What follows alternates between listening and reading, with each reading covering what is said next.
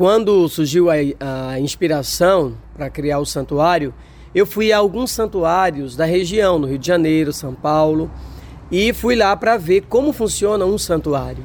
E lá eu descobri que santuário funciona com Eucaristia diária, com confissão, atendimento de confissões, né, e outros momentos de piedade popular ou devocional que possam existir.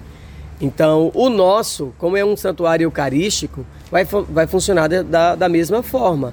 Nós tentamos fazer aquilo que todos os santuários fazem, né? É, Diga-se de passagem que o nosso santuário diocesano ele vai ser um santuário muito mais de oração, né, do que de devoção aos santos e tal. Embora a vida dos santos é a vida de Jesus, né? Eles vivem aquilo que Jesus, eles viveram e vivem aquilo que Jesus viveu. Então vai ter muitas devoções, porém é devoção eucarística.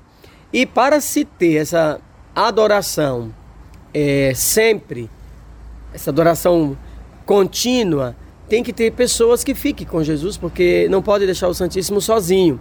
E aí foi o Santuário do Rio de Janeiro, que é o Santuário Eucarístico, essa inspiração veio de lá, de criar os guardiões do Santíssimo Sacramento, que são aquelas pessoas que vão ser devidamente preparadas, as pessoas que vivem os sacramentos, porque elas vão receber uma formação específica, elas vão receber um uniforme, né, algo que identifique, elas vão receber uma fita, orientações próprias para que um guardião ele desenvolva a sua missão especificamente que é guardar, cuidar, zelar do Santíssimo Sacramento.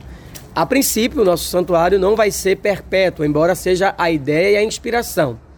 Mas a princípio vamos começar das 7 da manhã até as 18 horas, terminando com a Santa Missa, né? Concluindo o dia com a Santa Missa. E vamos crescendo progressivamente, na medida que forem chegando os guardiões, que a diocese como todo, ela vai abraçando esta obra que é de Deus, na divulgação, aí a gente vai poder estender a adoração, né, crescendo progressivamente para as 24 horas, é, fazendo assim o santuário adoração perpétua.